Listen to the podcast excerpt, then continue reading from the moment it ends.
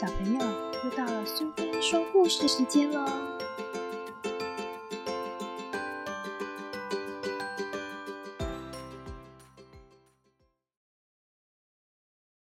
今天我们要讲的故事是《虚荣小姐》，由全美文化所出版。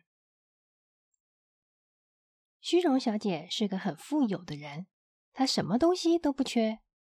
她住的房子又华丽又宽敞。四周还种满了各式各样的花草。他的床铺你一定没见过，丝质的被单和枕套舒服极了。另外还有精致的澡盆和银质的餐具。虚荣小姐虽然衣食不缺，但是却很自私骄傲。她从来不会为别人着想，心里只有自己。有一天，虚荣小姐在花园里散步。意外发现围墙上有一扇小门，他心想：“咦，以前我怎么都没有注意到这扇小门呢？这扇门不知道通往哪里。”他想着想着，随手把门一推，走出了小门。他才晓得，原来外面有一条可爱的小径。他沿着小路往前走，迎面走来小不点先生。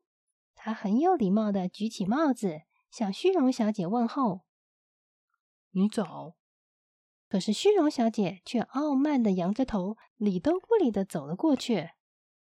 虚荣小姐心里暗想：“哼，一个最不起眼的小家伙，居然想和我讲话，也不先去照照镜子。”可怜的小不点先生觉得莫名其妙，摸摸脑袋走了。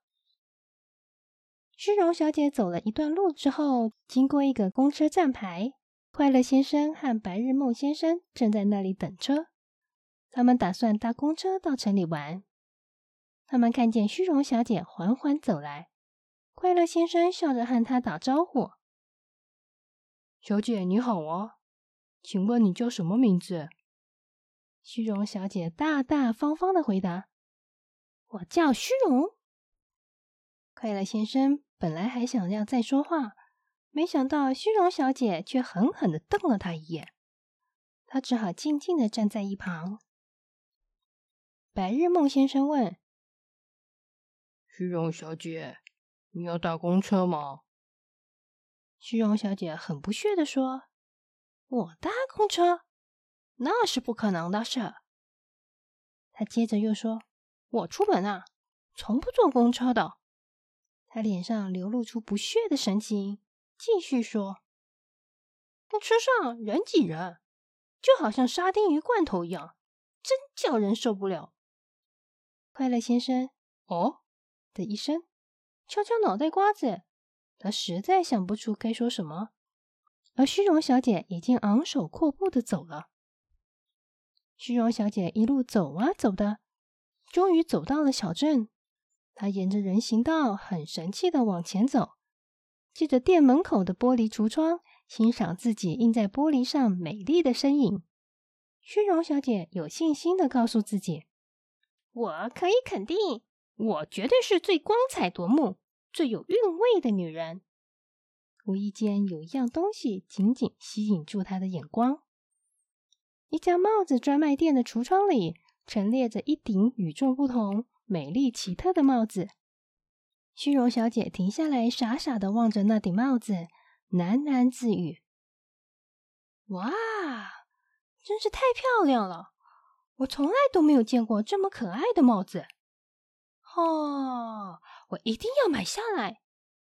只有像我这样高贵的气质，才配得上这顶帽子。”虚荣小姐迫不及待的冲进帽子店。女店员跟在他身旁，客客气气的招呼他：“你是您早。”虚荣小姐板着脸，看也不看女店员。女店员还是很有礼貌的问：“请问有什么需要我服务的吗？”虚荣小姐以命令的语气说：“快把橱窗里的那顶帽子拿出来给我。”女店员立刻拿来那顶漂亮的帽子。虚荣小姐戴上帽子，在镜子前面左看看右瞧瞧，很满意的喃喃自语：“嗯，挺不错的。戴上它，我看起来更高贵、更迷人了。”他毫不犹豫的说：“我买了。”店员吃了一惊，问：“女士，难道您不问问价钱？”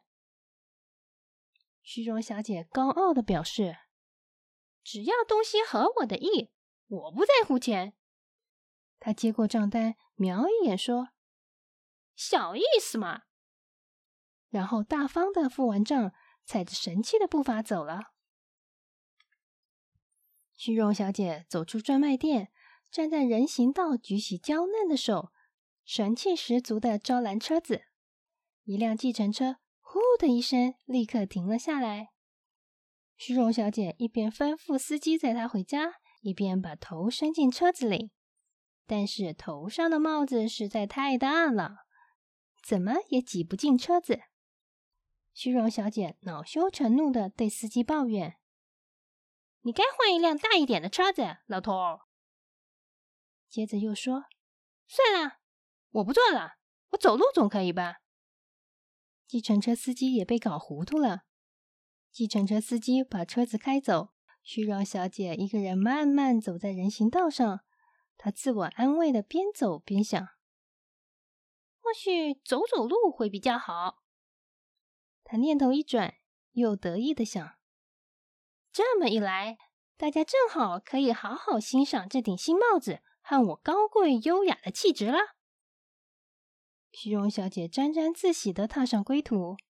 然而天不从人愿，糟糕的事情就要发生了。突然间，天空乌云密布，轰隆一声，倾盆大雨跟着下了起来。虚荣小姐一时找不到避雨的地方，被雨淋得像落汤鸡一样。他狼狈的喊：“哎呀，我的帽子，我美丽的帽子！”帽子上三朵鲜艳的花朵一下子就被雨打得东倒西歪，乱七八糟的挂在虚荣小姐的头上。叭叭叭！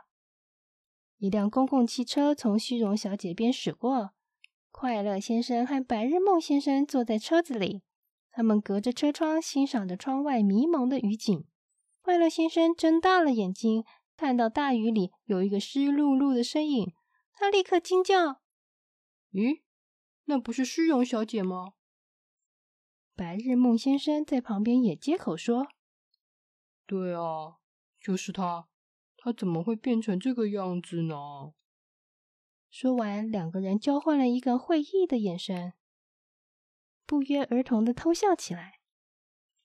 虚荣小姐走了好久。好不容易才回到家，她的模样已经变得非常可笑，再也不像平时那样高贵华丽了。她急忙冲进浴室，用精致的澡盆洗了一个舒服的热水澡，然后又煮了一个蛋，放在精致的蛋杯里，用银质的汤匙慢慢的吃。现在，虚荣小姐觉得精神又舒畅起来了。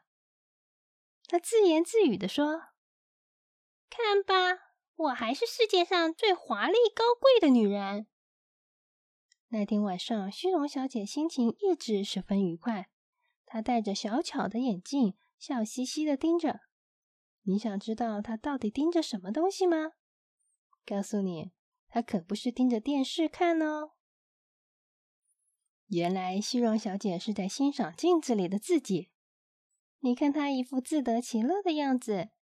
小朋友，你是不是也认识这类型的人呢？